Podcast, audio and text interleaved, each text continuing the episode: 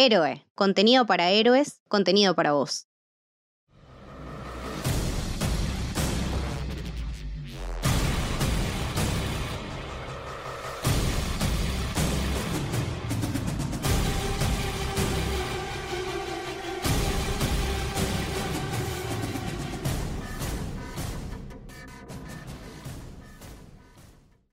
Bienvenidos y bienvenidas al Camino del Héroe. Mi nombre es Lucas y estoy con Lucho. Hola, ¿cómo andan? ¿Todo bien? Y hoy vamos a hablar de Max, Max Fury Road. una de las mejores películas de la década, del siglo, un hito en lo que es cine de acción, pero también cine y punto. Eh, y además, una de mis películas favoritas también de toda la vida. Y es una película que no solamente es una muy buena secuela, una grandísima película de acción, una grandísima película posapocalíptica, sino, como decís vos, es una de las mejores películas en sí misma, sin ningún tipo de otra etiqueta, de los últimos 20, 30 años, sin ninguna duda. Totalmente de acuerdo. Es una saga extraña porque son tres películas bastante cercanas una de otra en los 80s, después una pausa de 30 años y en el 2015 llegó Mad Max Fury Road y quería empezar preguntándote justamente cuál es tu relación con, con la saga. Y creo que casi toda la gente de mi generación le pasó lo mismo, que eran las típicas películas que vos veías en, en la tele, que las repetían todo el tiempo Canal 13 o Telefe, no me acuerdo, eh, o a veces las enganchabas en el cable y que tiene una estética tan particular que es imposible no conocerlas. Es una de esas películas que hicieron que todos sepamos quién era Mel Gibson, que puso de moda, entre comillas, o si querés decirlo de otra manera, que hizo que el género post-apocalíptico empezara a ser más conocido o, que se replicara en distintos proyectos y es como eh, un tipo de, película, un tipo de historia, un tipo de estética que, que quedó, o sea, llegó para quedarse. Acá por ahí a nosotros no, bueno, nosotros una cuestión de edad no, no la vimos en el cine obviamente. Una de las cosas más locas que tampoco creo que es tan común, que es una saga que no nace de Hollywood, sale de Australia. En- Entonces eso está bueno que una de las pocas veces como otro país logra meterse dentro de la cultura popular que no tiene que ver con Estados Unidos y terminar siendo mainstream. Así que, no, no, le tengo un enorme cariño y después, bueno, obviamente también todos nos, nos acordamos los chistes de- del famoso episodio de Mel Gibson en Los Simpsons, ¿no? Que, que juega un poco con esta saga, así que eran lo que la mantenía viva hasta que llegó esta película y arrasó todo y creo que por lejos es la mejor de, este universo que hizo George Miller y nada, que, la amamos. Vos en tu caso, ¿cómo es tu, tu vínculo con, con Mad Max? En mi caso es totalmente al revés.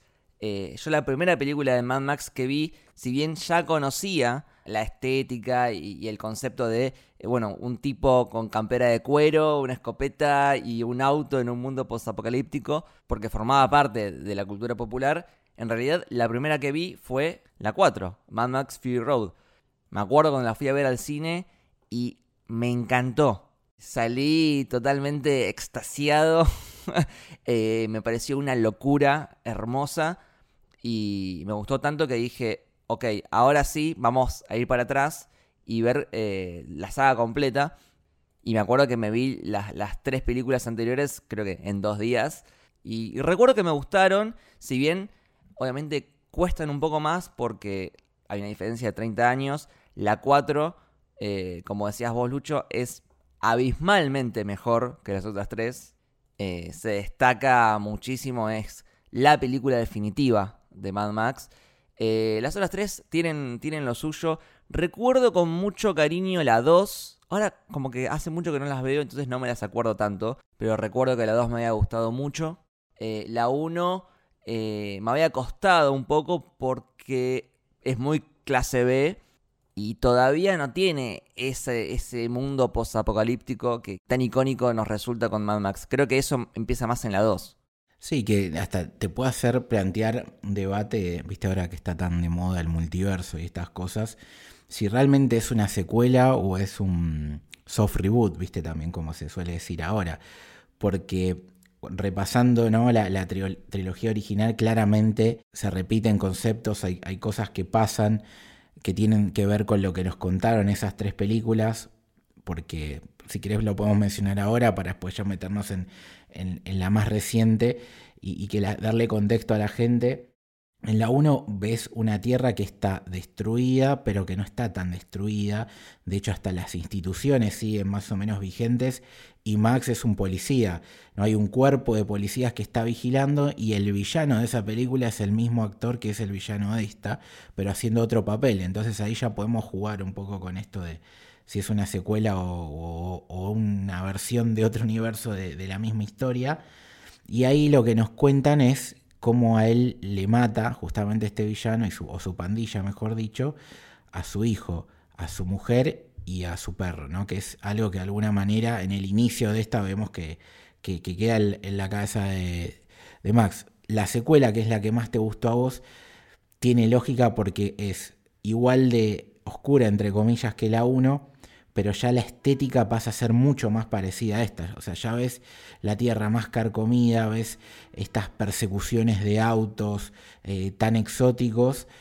Y en cambio la 3 es eso también, un poquito más, todavía más roto todo, pero el tono cambia. O sea, ya no es tan violenta. Creo que Max si mata a una persona es, mucho y en la 2 tipo era una máquina de matar. Sí, eh, el villano no era Tina Turner, ¿puede ser? En realidad la 3, Tina Turner es como un personaje gris y hay, y hay otro villano ahí que, que, está jugando. Pero no, e, es rara la 3 porque tiene, lo que tiene de la, o sea, para mí de las tres películas se agarra conceptos para explotarlo en esta. Porque la 3 tiene esto de, un grupo de jóvenes, que en este caso serían las esposas, y hacer una revolución en, una ciudad y, distribuir los recursos de otra manera. Tiene ese mismo concepto, pero el tono es tan, tan distinto a las otras dos que, es para mí peor con, comparado con la dos. Aparte de la dos eh, tenés el look definitivo de Mary Gibson con, con esas canas a los costados a los Reed Richards. Vamos a hablar ahora un poquito de lo que fue la producción de la película, que fue bastante larga, bastante enquilombada, y que hizo que se demore bastante en empezar a filmarse porque vamos a ver que la idea surge alrededor del 2000 y termina siendo la película en 2015. Tuvo 15 años de producción. Pero antes de entrar en los datos, eh, una, una opinión personal mía es que esta demora terminó siendo beneficiosa para la película. Porque hizo que se haga en otra época, con otro tipo de cámaras, con otro tipo de tecnología que eh, facilita la, producción, la postproducción, el maquillaje, las explosiones. Creo que al demorarse tanto, eso permitió que de alguna forma la historia que querían contar y la idea de cómo la querían contar tengan como un proceso de maduración donde al momento de empezar a filmar ya George Miller eh, tenía en la cabeza exactamente cómo quería que sea. Porque claro, la, la pensó durante 15 años sumado a que ahora tenía más presupuesto, más tecnologías, y por eso creo que la película terminó saliendo en el momento ideal, en el momento perfecto. Eh, yo creo que si salía antes, en, los 2005, ponele, yo creo que no iba a ser la misma película eh, y por ahí iba a terminar más parecida a lo que fue la 3, por ejemplo. Sí, también tiene que ver, me parece, con que lo estábamos hablando antes de grabar el episodio, con lo loca que es la, carrera de George Miller, ¿viste? Es un director que no tiene tantas películas y que en un momento de su vida, eh, después de haberla recontra pegado y como habíamos mencionado, hacer que algo de un país que no sea Estados Unidos se transforme en el epicentro de, de un tipo de cine o de la cultura, como fue Mad Max y las películas posapocalípticas, eh, lo fueron dejando de lado, lo mandaron a hacer películas infantiles y quizás también él estaba tratando de recuperar de alguna manera dinero para hacer la película como a él le gustaba, ¿no? Sí, exactamente. Y de nuevo, opinión personal, pero yo creo que Fury Road era la verdadera película de Mad Max que George Miller quería hacer. Sí. Eh, porque las anteriores tienen mucho corazón, sí, pero las hizo como pudo, con menos presupuesto, poniendo plata de su bolsillo. Eh, la 1 salió 300 mil dólares. Fury Road salió 200 millones. Eh, entonces, creo que eso le, posibilitó jugar un poco más y lograr finalmente trasladar lo que tenía en, la cabeza. Pero bueno, hablemos un poco de, de la producción de la película, que tuvo muchos idas y vueltas. La idea original, la semillita de la película, surge en 1987 cuando a George Miller se le ocurre hacer una película de Mad Max que sea casi en su completitud una gran persecución de autos. Que toda la historia se desarrolle sobre ruedas. Y después vamos a ver en 2015 que el tipo se mantuvo fiel a, esta idea que tenía hasta las últimas consecuencias. Eh, y 11 años después, en 1998, ya empieza a pensar en la trama, en, en la historia que quería contar, y eh, se le ocurre esto de que más allá de los recursos como la nafta o el agua, quería que también lo que esté en disputa sean seres humanos, personas, que terminan siendo estas eh, cinco chicas que se están escapando. Entonces, ok, ya tiene la historia y a partir de ahí se empieza a contactar con diferentes artistas, como por ejemplo eh, gente de los cómics, y esto es muy importante porque antes de hacer el guion, antes de escribir la película, el tipo ya mandó a hacer 3.500 paneles de lo que sería el storyboard de la película. Eh, para quien no lo sepa, un storyboard es como un conjunto de ilustraciones que son algo así como viñetas de un cómic que te permite planificar cómo se va a ver tu película. Pero el tema es que generalmente se hace después del guion, no antes. Y creo que ese es el motivo por el cual esta película es tan buena contándote una historia más a través de, la acción y de los planos que a través del diálogo. No, sí, o sea, él, estaba pensando más que nada que es una película puramente cine, o sea, que la narrativa pase por la cámara, las imágenes, la acción, el, frenesí, no tanto por, por el diálogo y, otros recursos que suele haber en el cine y, y, queda clarísimo, ¿no? Porque después cuando vos lo ves en pantalla entendés por qué empezó de esa manera tan poco convencional hacer la película. Y en definitiva que también es uno de los puntos quizás que hicieron que, se demorara, porque no es fácil convencer a un estudio que te permita hacer una película de ese estilo, con el nivel de locura que tiene el universo de Mad Max aparte. Y, y por más que pueda parecer una pavada, teníamos dos conflictos, ¿no? Por un lado esto de que a él cada vez más como director de alguna manera le estaban bajando el precio y por el otro lado esta demora hizo que Mel Gibson pasara a ser un actor australiano, a ser una mega estrella de, Hollywood, y después, posteriormente, con el tiempo, cuando se iba postergando, eh, por los problemas de personalidad y locuras que hacen su vida privada Mel Gibson, hicieron que también eh, bajara él como estatus de estrella y le pesaran los años y hicieran que él no pudiera estar. Entonces vos también tenés que decir, bueno, no está Mel Gibson, que está metido hasta los huevos con problemas personales y denuncias y de todo, ¿qué carajo hacemos? Tenemos que buscar otra persona también. Sí, exactamente. Entonces, bueno, nos habíamos quedado en 1998. En ese momento la producción estaba a cargo de 20th Century Fox. Pero en 2001 pasa lo de las Torres Gemelas, la guerra de Irak. Todo eso hace que caiga el dólar, que el presupuesto quede comprometido. Eh, todo lo que era eh, transporte a través de, avión era bastante complicado. Ellos querían grabar sí o sí en el desierto de un país que se llama Namibia, que está en África.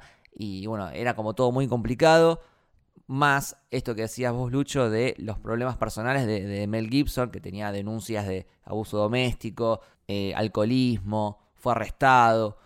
Todo eso complicó bastante la producción. Entonces, George Miller puso pausa y dijo, ¿saben qué? Me voy a la concha de mi madre, me voy a hacer tranquilo una película de animación 3D y ahí se fue a hacer nada más y nada menos que Happy Feet, una película de pingüinos bailarines.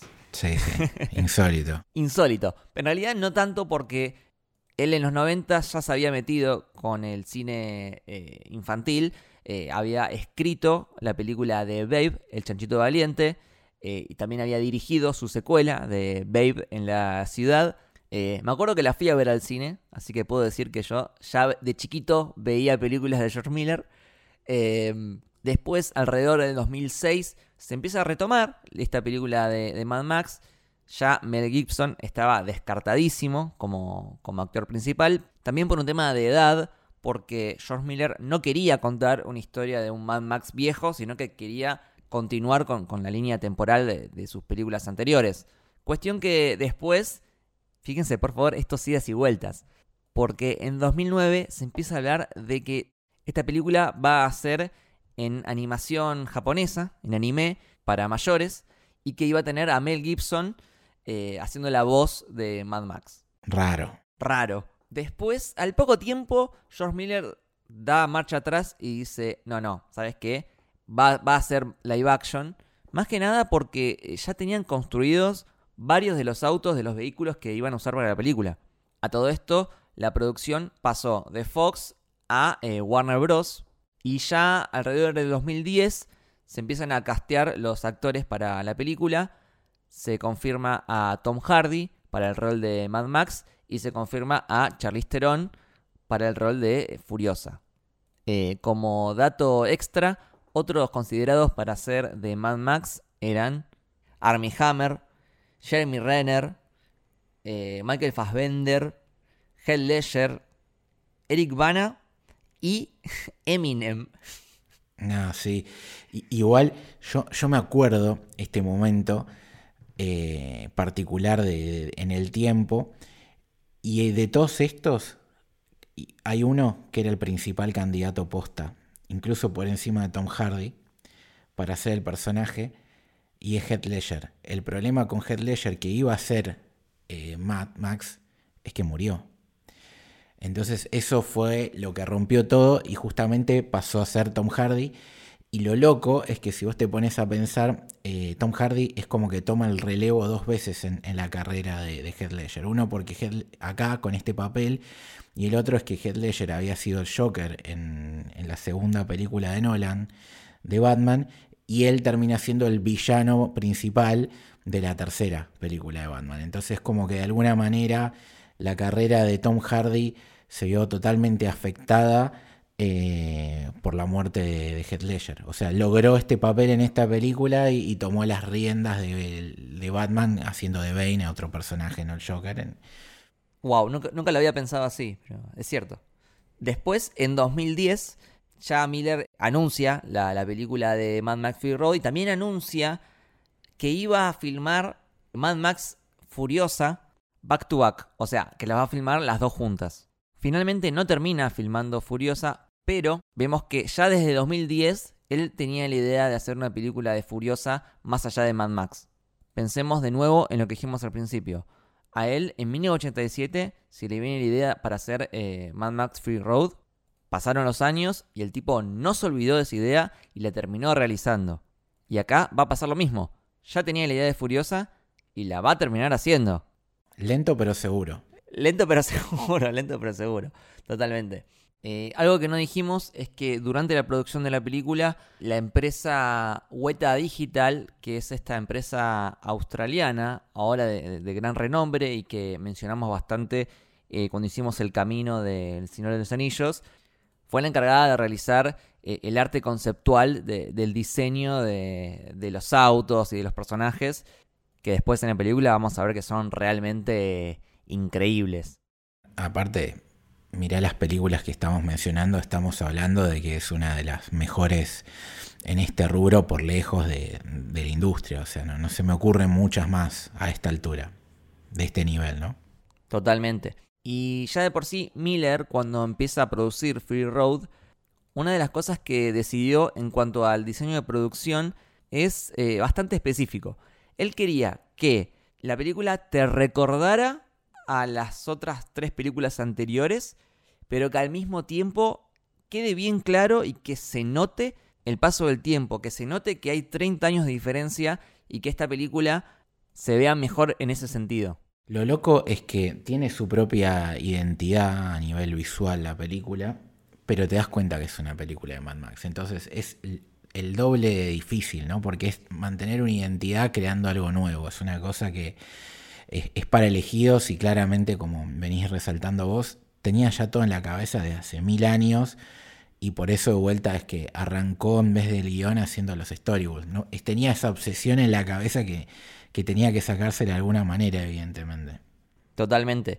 Y una de las decisiones, por ejemplo, fue el tema de la paleta de colores Porque él, quería hacerla en blanco y negro, ¿no? Originalmente. Sí, al principio quería que sea en blanco y negro, el estudio no lo dejó, después finalmente en el Blu-ray está la versión en blanco y negro, pero lo que termina decidiendo al final es hacer todo lo contrario. Elige una paleta de colores bien saturada.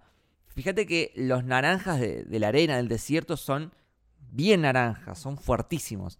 Y el cielo es bien azul, casi turquesa. Una combinación de colores preciosa, preciosa, que es una decisión tomada eh, a propósito porque él quería diferenciarse del resto de las películas postapocalípticas que en su mayoría tienen una paleta de colores mucho más eh, gris, mucho más apagadas. Eh, si uno piensa en, no sé, The Road, The Walking Dead, él dijo, no, esto va a ser diferente, decidió ponerle todo el color posible, sobre todo siguiendo la idea que tenía él de que aún en un escenario posapocalíptico donde todo es una mierda, aún así es posible encontrar belleza en, los escenarios, en, la naturaleza. Sí, que eso ya es mandar un mensaje, claramente, ¿no? Como diciendo, el problema somos nosotros. Que pese a, que el mensaje es ese, después lo charlaremos un poco cuando leemos la trama, eh, hay cosas esperanzadoras siempre en sus películas, eh, en esta saga. Pero para hacer un asterisco, antes de, seguir hablando de la producción, lo que tiene que ver lo visual y este tema de los colores y, la saturación, eh, no es boludo. Y se trajo a John Sale para, hacer eh, la fotografía, que estamos hablando que es un ganador del Oscar, no es una persona cualquiera que, que ya lo había logrado con El paciente inglés y estuvo en otras grandísimas películas como Rayman.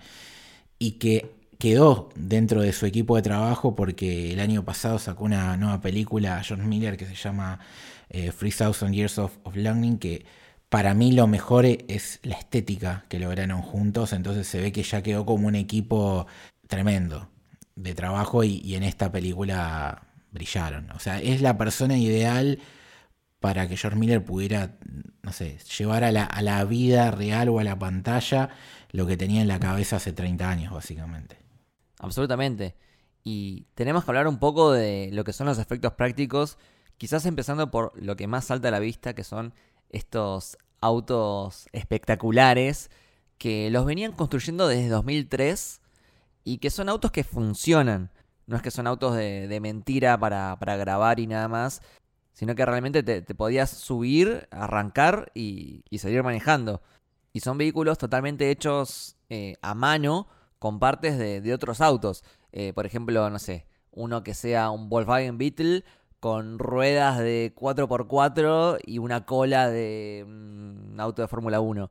Son como bastante experimentales, por eso tienen diseños bastante, bastante particulares, pero funcionan. Claro, es un auto totalmente funcional, o sea, es un auto que podría sacarlo a la calle, no, no te lo recomiendo, pero podría sacarlo a la calle básicamente.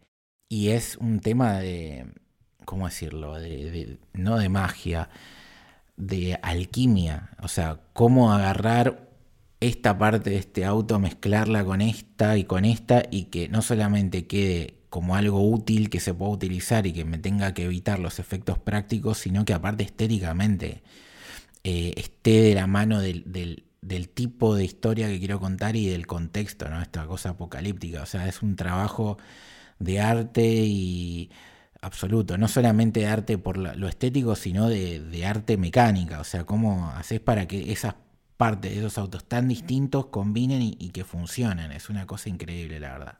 Y son espectaculares todos. Auto que ves, aunque sea de fondo, es increíble. Y son todos únicos, no hay dos autos iguales.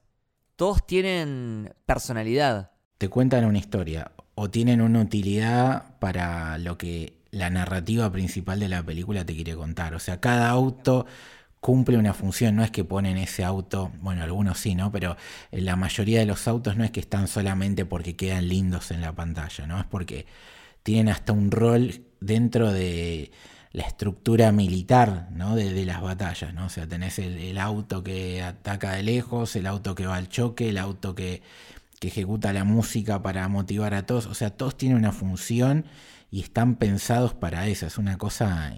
Parece más la creación de un videojuego que una película, básicamente.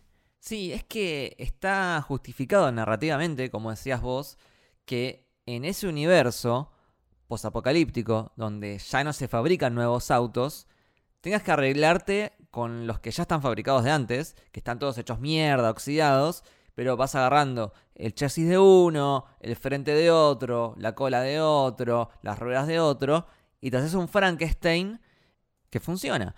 Y que denota un poco la característica de este, este universo en el que todo se trata de sobrevivir.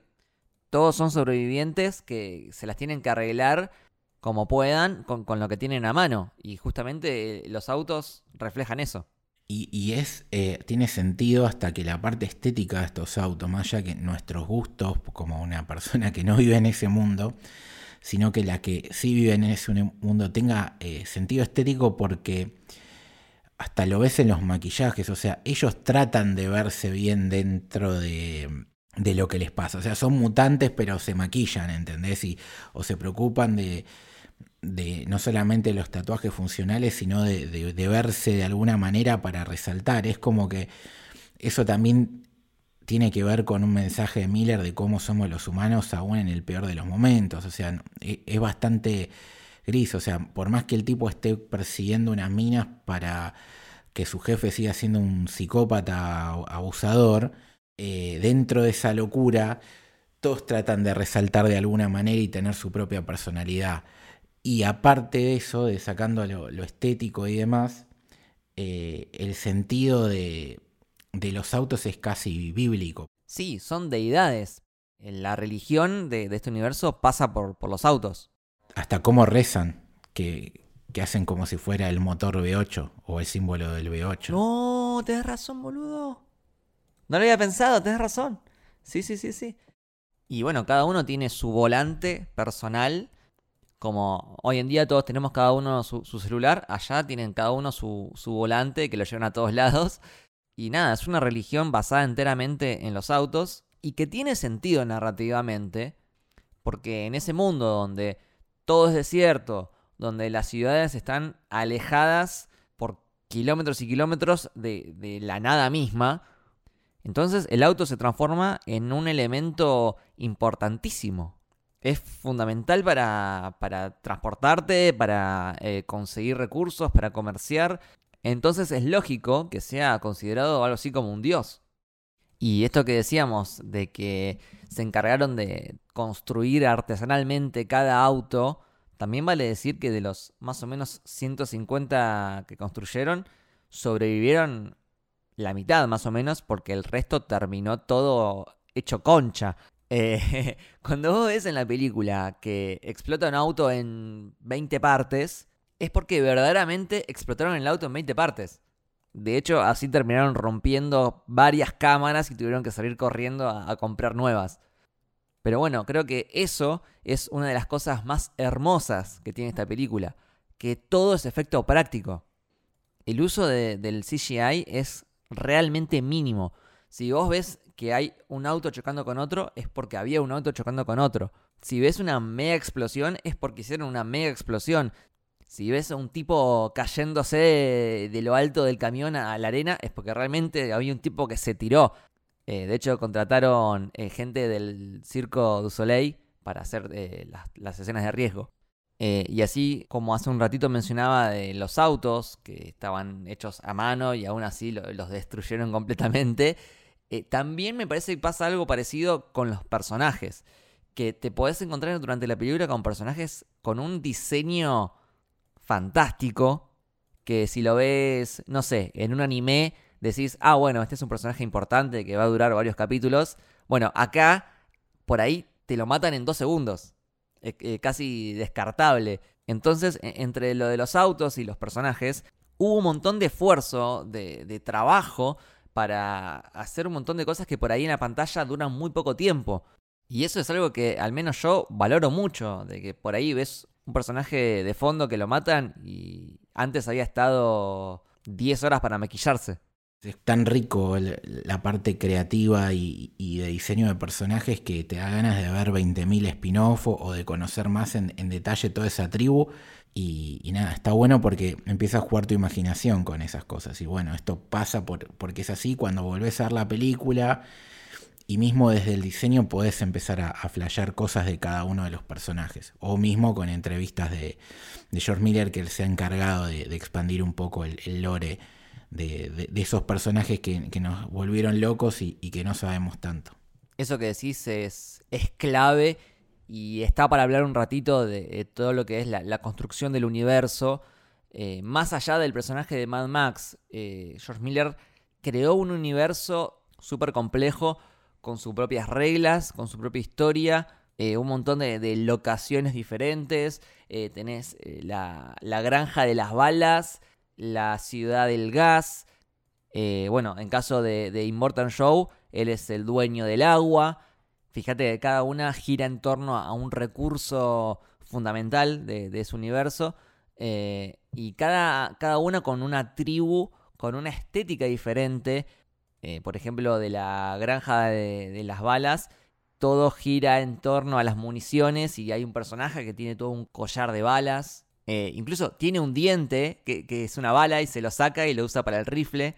Toda, toda decisión estética que, hayan tomado tiene un sentido eh, en ese universo.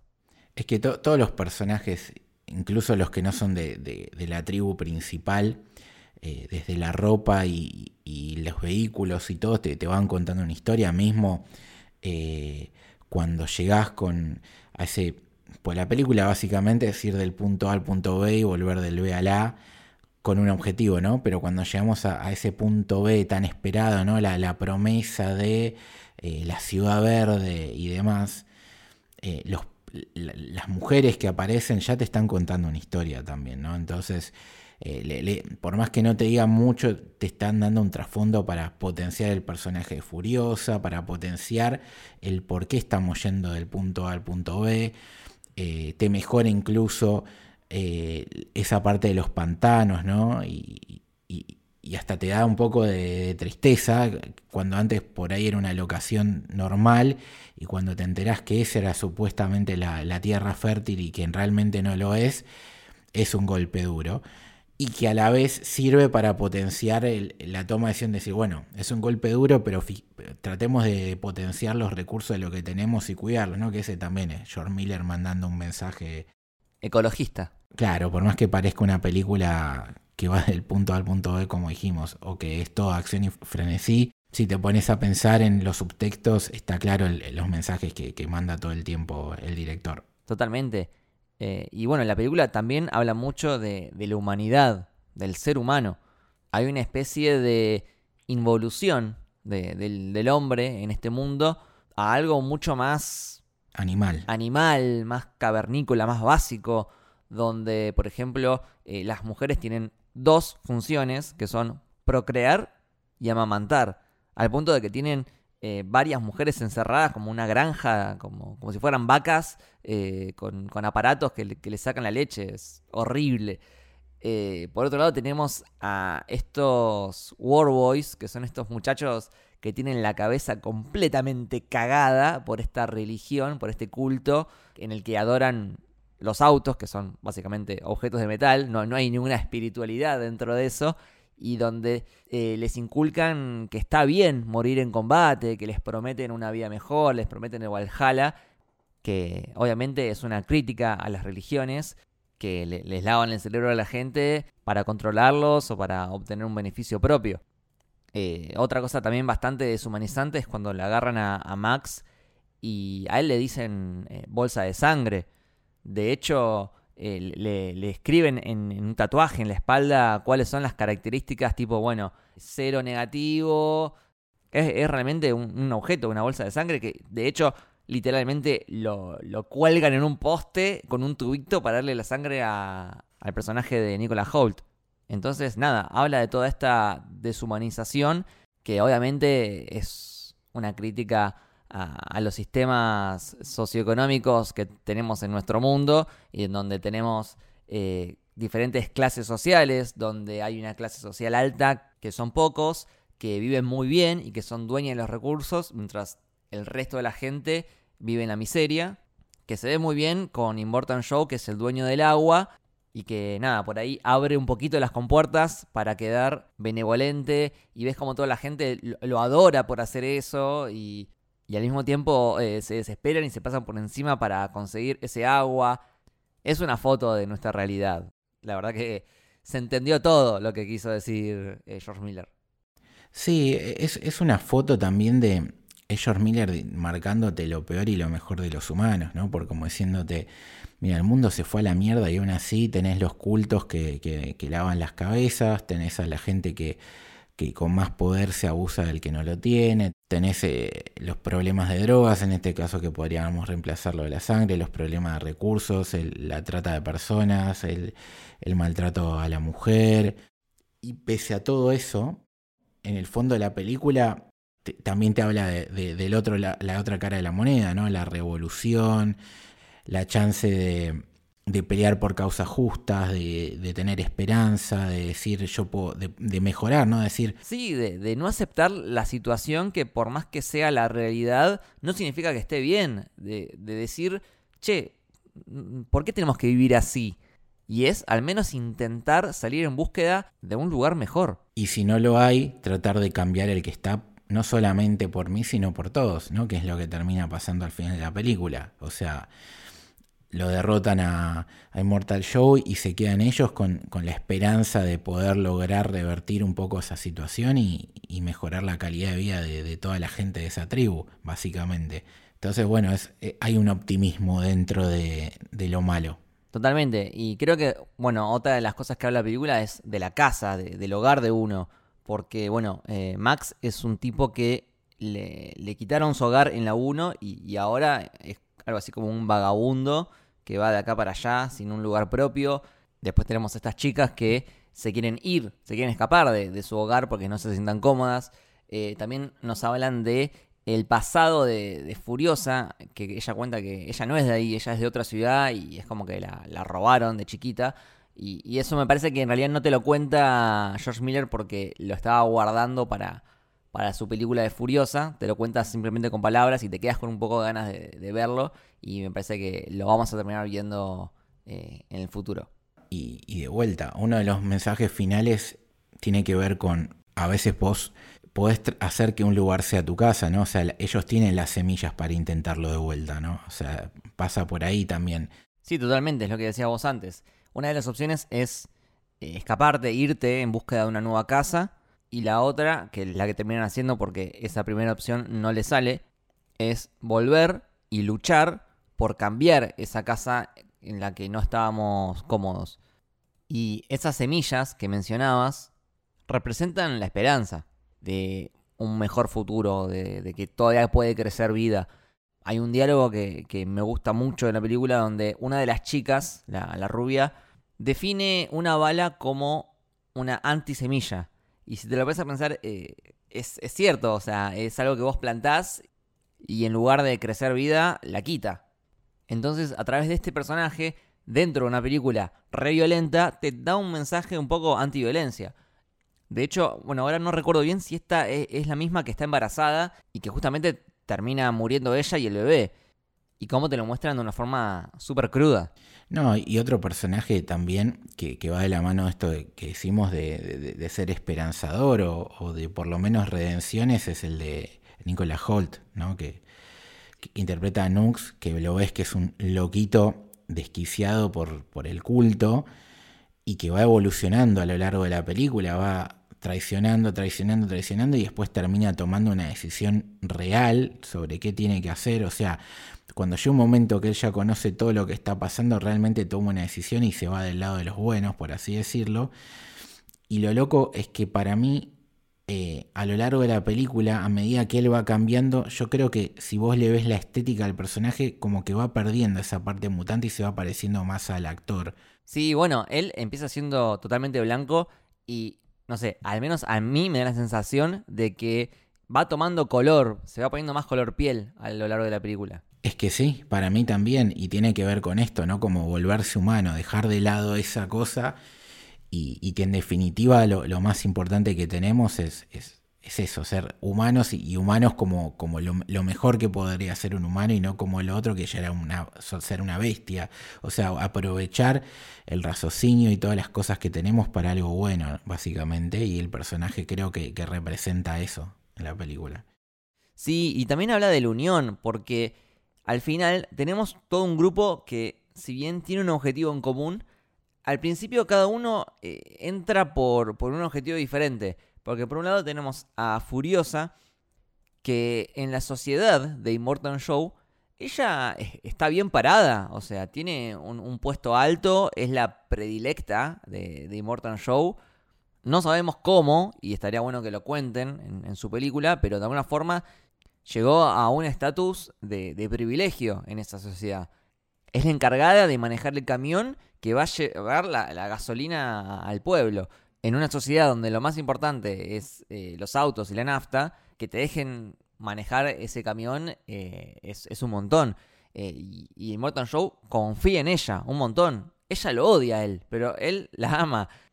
Y Furiosa hace años que viene planeando este, este plan de escape y, así poder ayudar a, estas chicas que, simplemente quieren no ser un objeto, no ser esclavo de nadie. Es que vos pensás que ella viene de otro lado y si bien es una superviviente, como venimos diciendo, todos los personajes lo son, ella conoce otra realidad.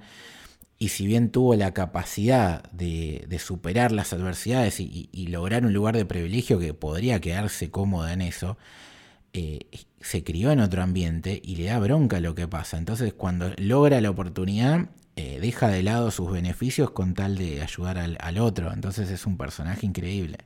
Sí, y está bueno como durante mucho tiempo en la película, te hacen creer que lo importante de ese camión es el agua, básicamente. Y después te das cuenta, en, en esa escena donde Immortal Show va a la habitación de las chicas y no las encuentra, que en realidad lo importante era que estaban transportando personas. Y hay un momento muy bueno en la película que es eh, posterior a toda esta persecución increíble en la que está Mad Max eh, enganchado al frente de un auto con un bozal de metal y que termina con toda esta tormenta de arena, en la que eh, Max se levanta y casi como un espejismo, casi como un sueño, ve a estas chicas que son todas hermosas, son todas modelos, preciosas, pero en realidad lo que él le presta atención es al agua, porque ellas están con una manguera que encima están eh, lavándose los pies. Y el chabón está súper cagado de sed. Y a él lo que más le importa es el agua. Y por eso lo conecto a lo que decía recién hace un ratito. Cada uno empieza en este grupo por un motivo diferente. Y en el caso de Max, él no es bueno con ellas. No es que las ve y dice, ah, bueno, las voy a ayudar, pobres mujeres. El tipo quiere el agua. Le chupa un huevo lo demás. De hecho, si hubiese podido arrancar el camión eh, y dejarlas atrás, las dejaba atrás. No puede porque solo, solo Furiosa puede manejar ese camión pero eh, empieza siendo un personaje bastante neutral en ese sentido. Tal cual. No, y, aparte es otro personaje que, tiene una construcción tremenda, porque ahí entra en escena lo, que contábamos de, la trilogía original, por decirlo de alguna manera, que vamos viendo que el personaje está roto, ¿no? O sea, le matan a dos perros en películas distintas, le matan a la mujer, le matan al hijo, el mundo en cada una de las películas lo van haciendo cada vez más pelota, o sea, cada vez está peor. Arranca esta película, lo, cazan, lo tratan como un objeto, o sea, roto totalmente. Tiene, tiene esta visión y llega un momento que el tipo tiene los huevos rotos, o sea, ya no, no, no, no, no quiere jugar a ser el policía bueno porque ser el policía bueno en la 1 le costó su familia, pero está parte en su esencia. Y con el tiempo como habíamos dicho de, Nicolas Holly y el personaje de Nox, va pasando lo mismo con él. Él se vuelve a humanizar y termina eh, eligiendo ir en, a favor de la revolución y de ayudar a este grupo de chicas. O sea, él podría en algún momento haberse borrado, por más que lo, intentó en el principio, como decís vos, a mí dame el agua y me voy al carajo y que se curtan, pero después termina eligiendo ser parte de un cambio positivo para todos. Absolutamente. Bueno, y eso que decís es muy clásico del western. Eh, George Miller decide darle a esta, a esta película un gran tono western. Y, si te pones a pensar, el personaje de Mad Max responde a ese arquetipo de el personaje de, Clint Eastwood en la trilogía del dólar, de, John Wick, hablamos mucho en el último episodio de, John Wick de que es, un western, eh, el Mandalorian, es un western. Fíjate, son todos personajes que hablan muy poquito, eh, son muy solitarios, que todos perdieron algo, perdieron su familia, que están consumidos por la venganza, que se están ocupando de sobrevivir como pueden, haciendo misiones, haciendo favores. Son bastante neutrales, no es que son ni buenos ni malos. Y si hacen una, misión para ayudar a alguien, en principio lo hacen eh, para obtener un beneficio propio. Acá Mad Max eh, las empieza a ayudar porque básicamente eh, está en la misma situación que ellas, hay que escapar, ustedes tienen el camión, así que bueno, me subo y, vamos todo para adelante. Eh, el Mandalorian en principio va a buscar a Grogu como parte de, una misión que era por plata, básicamente. Después sí, obviamente termina teniendo una transformación y se termina encariñando.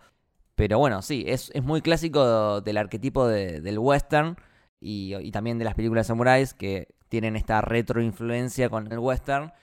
Que haya un personaje solitario, un mercenario, que por ahí lo contratan para ayudar a un pueblo, para ayudar a una comunidad, lo hace en principio por plata, pero al final termina siendo eh, el bueno de la historia.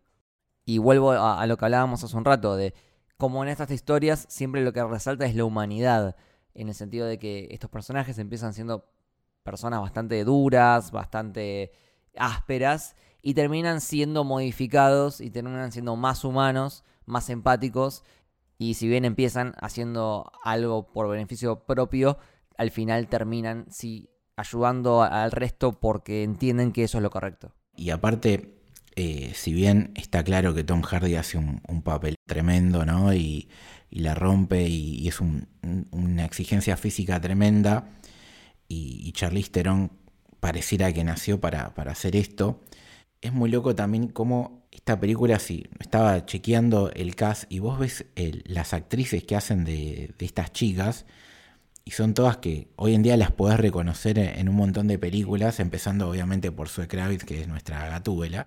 Pero a lo que voy con todo esto es que el Charlize Theron o, Furiosa arranca también teniendo incluso un objetivo bueno, que es el que mencionábamos de, de ayudar a estas chicas, devolver también la parte egoísta, si querés, devolver a su casa, pero termina también, incluso de vuelta, partiendo de un, lado positivo, que era ayudar a estas chicas, a, las otras madres, adoptando un bien mayor que decir, bueno, si volvemos y, nosotros con nuestra conciencia y demás reutilizamos mejor los recursos, no solamente voy a ayudar a estas, a estas mujeres y a mí misma, sino que puedo ayudar a toda la sociedad. Entonces, está bueno como los tres protagonistas, si querés, que son Nux, Furiosa y Max, tienen eh, fines egoístas, alguno parte de un lado más bueno, otro del lado más malo, pero todos al final de la película terminan yendo para adelante pensando no solamente en ellos, sino en los demás. Totalmente. Y otra cosa particular que tiene es que es una película sumamente feminista, pero un feminismo eh, súper puro, que no es de pose, no es que eh, bueno, en Hollywood justo la agarró esta nueva ola de feminismo, entonces George Miller adaptó su historia para que quede bien. No, no, la historia ya la tenía pensada él desde 1998. Y se ve mucho en esta eh, sororidad que tiene el personaje de, Furiosa, donde ya hablamos antes de que ella tiene un lugar de privilegio y aún así decide ayudar a estas mujeres. Eh, vemos también en Furiosa un personaje muy fuerte, que se vale por sí mismo, eh, hay una escena que me gusta mucho que es cuando Max eh, le da el rifle a Furiosa y Furiosa mata a uno de lejos eh, a la primera. Es muy, muy grosa. y más allá de eso, o sea, es un personaje rudo, pero al mismo tiempo muestran su, lado más vulnerable cuando, por ejemplo, ella está caminando, se saca el brazo y se arrodilla a, a llorar, a gritar, porque realmente y creo que ahí en esa escena el espectador también siente esa frustración por, todo lo que está pasando en ese momento. Sí, la verdad que, que sí, y, que uno le da ganas de ver lo, que va a ser esta precuela a futuro de, Furiosa y, que nos cuenten esa historia que, que, nos dejaron con ganas de ver y también, ¿por qué no?, en un futuro ver qué pasó de vuelta más adelante en el tiempo, porque creo que es un personaje que yo para quedarse y una de las cosas locas es que podemos decir que por un lado Furiosa es hasta más protagonista que el propio Max en esta película. Sí, sí, sí, absolutamente, que, no te quepa la menor duda. Eh, si bien nosotros seguimos al personaje de Mad Max como, como testigo, en realidad el eje dramático de la película pasa por Furiosa. Eh, de hecho, quien termina derrotando, quien termina dándole el golpe final a Immortal Show, es Furiosa, no Mad Max. Eh, en una escena muy buena donde prácticamente le arranca la boca. y también vemos que al final, al final final, quien asciende a desarrollar esta nueva sociedad matriarcal es Furiosa Mad Max se queda abajo, se queda abajo con la gente. Se miran, se saludan y Mad Max se da media vuelta y se va y se pierde entre la multitud. Eso también es parte de, la esencia del western, esto de eh, contar una historia donde tenemos un personaje testigo, que en este caso es el Mad Max, que viene a ayudar, eh, pero después termina esa aventura y sigue adelante a tener otra en otro lugar. Eso había pasado lo mismo en la 3. Termina parecido como él ayudando a, la gente y después eh, toma su camino. Sí, es que me parece que el corazón de la saga de Mad Max, si bien seguimos a ese personaje, lo importante es la gente con la que él se va encontrando a lo largo del camino. Él aparte es un tipo que está roto, ¿no? Entonces eh, termina siendo un ángel de la guarda, por así decirlo, de otras personas, más que, que siendo una persona que está buscando un nuevo destino y, cumplir una, tarea personal y, no sé, formar una familia o un grupo de amigos o lo, que sea. De hecho, hasta en un momento podés flashear de que van a terminar juntos, ¿viste? Y después no, nada que ver, cada uno toma su lado. De hecho, ella me parece que lo, busca, medio que se sorprende un poco de, que él no haya subido con ella.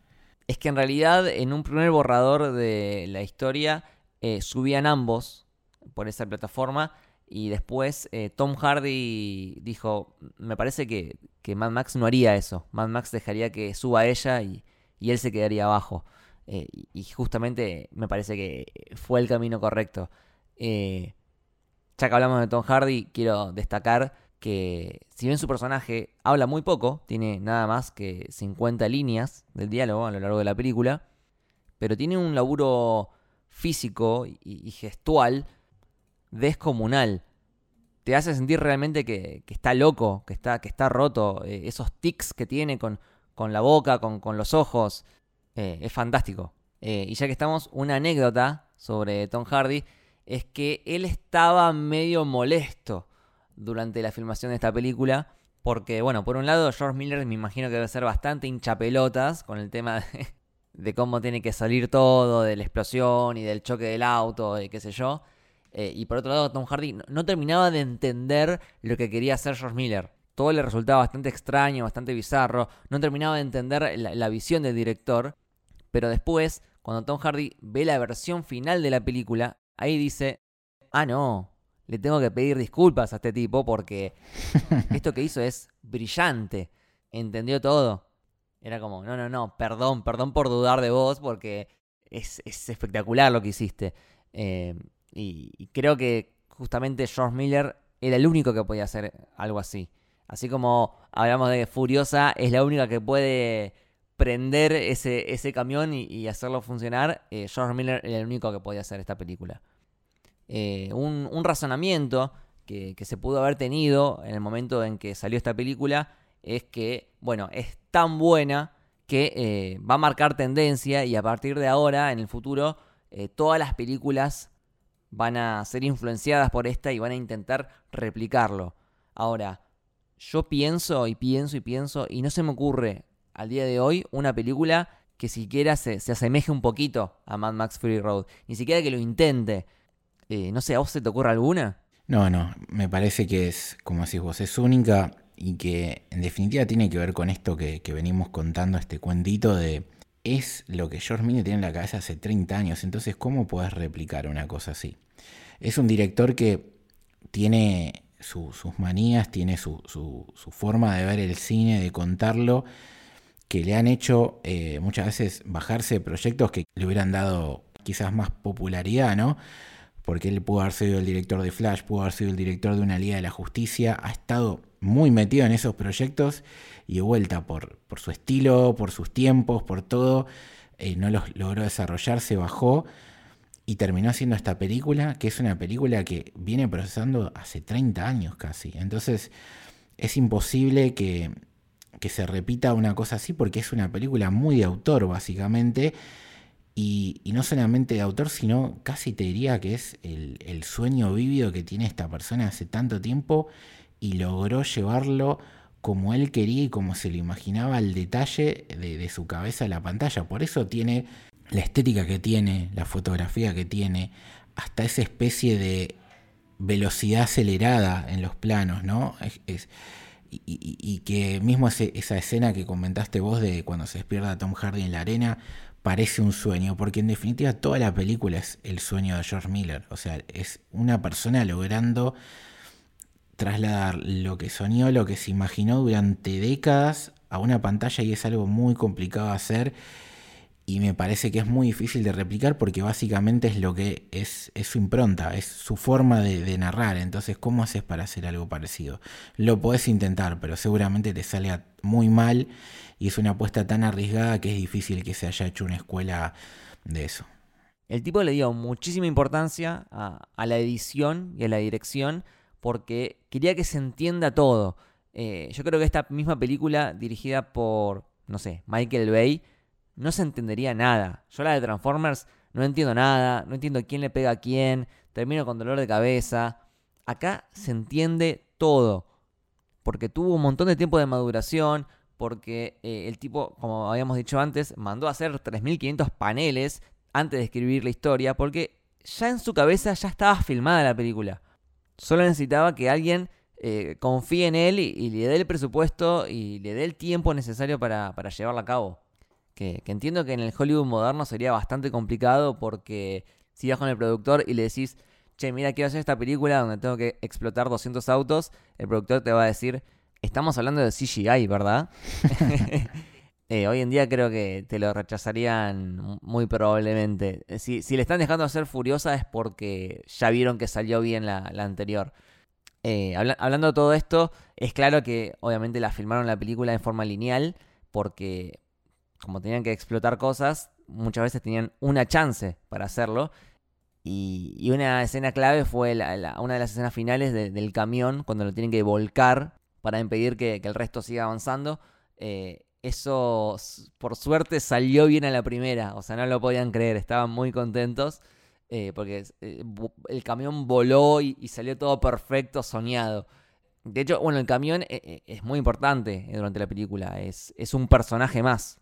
Eh, es un elemento clave porque la trama va a donde va el camión. Y un dato es que el encargado del diseño de sonido eh, interpretó como que el camión era algo así como una alegoría a, Moby Dick, que Immortal Show era como el capitán Ahab y eh, el camión era como la ballena. Y de hecho, durante la película le tiran arpones que es la forma en, que se cazan a las ballenas, y él a, nivel sonido lo que hizo fue eh, mezclar el sonido del motor con, sonido de ballenas. Eh, incluso cuando está en esta escena donde se vuelca, eh, pone como sonidos de, oso gritando, porque interpreta como que es una criatura que está viva y que está, que está sufriendo. Y aparte, el nivel de detalle que leyendo viste entrevistas y, viendo videos de, detrás de escena y demás, decían, hay una escena en la película que tardó cuatro meses en filmarse. Esa escena es casi toda la película. Y sí, porque al ser tan pensado ¿no? la parte de acción como el eje central de la trama, es tan difícil de hacer lo que hicieron que podrías plantear realmente que el 80% de la película es, solo una escena, que obviamente no lo es por corte de cámara y demás, ¿no? Pero si uno no fuera tan literal en ese sentido, eh, es eso, o sea, el nivel de preparación para lograr eso de la manera que, se hizo, con los efectos prácticos, con los que se hizo, dejando de lado el CGI para cosas menores como el, brazo de Furiosa, eh, es una, una muestra de amor a, a, lo que tenés en la cabeza que, es difícil de explicar. Muchas veces, cuando uno trata de pensar una película, lo primero que hace es planear el guion. Y ha pasado algunas películas que se han centrado a decir, bueno, queremos contar estas dos o tres escenas de acción y a, raíz de esas dos o tres escenas de acción contar toda la historia y dejarle un lindo laburito al guionista para que tuviera que atar esos cabos. Y afortunadamente hay casos que han salido muy bien.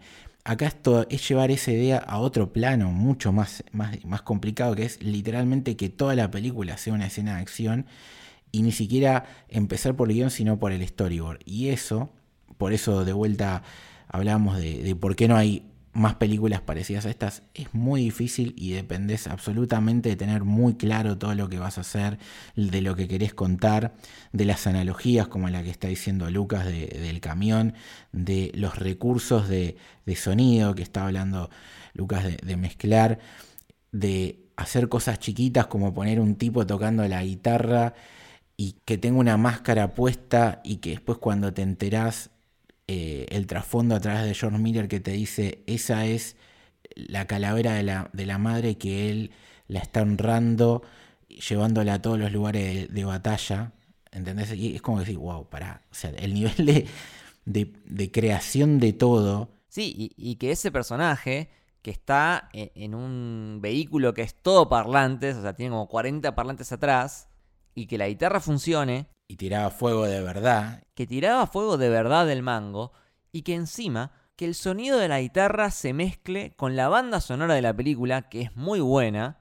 Eh, está todo compaginado de una forma totalmente eh, armónica y perfecta. O sea, todo, básicamente todo lo que vemos en la pantalla está justificado, está pensado y está craneado al detalle. Y si puede ser que sea cierto que es del punto A al punto B, del punto B al punto A, y que puede ser que sea cierto que todo es una eh, gran escena de acción, detrás de todo eso hay un nivel de amor, de cariño, de detalle, de, locura, de, de, planear que todo lo que pase pase por algo y que todo lo que vos veas en pantalla pueda tener un trasfondo y que George Miller lo tenga en la cabeza y te lo explique cuando te lo explique. Y aumente el lore lo único que puedo hacer es aplaudirlo de pie al tipo, pues la verdad que es, sigo diciendo lo mismo y me quedo, con, perdón lo repetitivo, pero es, estamos viendo en una película de dos horas y pico lo que una persona soñó durante 30 años. Literalmente una obra maestra. En una película que son dos horas y media, pero se te pasan volando y que en el medio te cuente un montón de cosas sobre la humanidad, sobre la redención, sobre la libertad, sobre el rol de la mujer, sobre las clases sociales, sobre el planeta.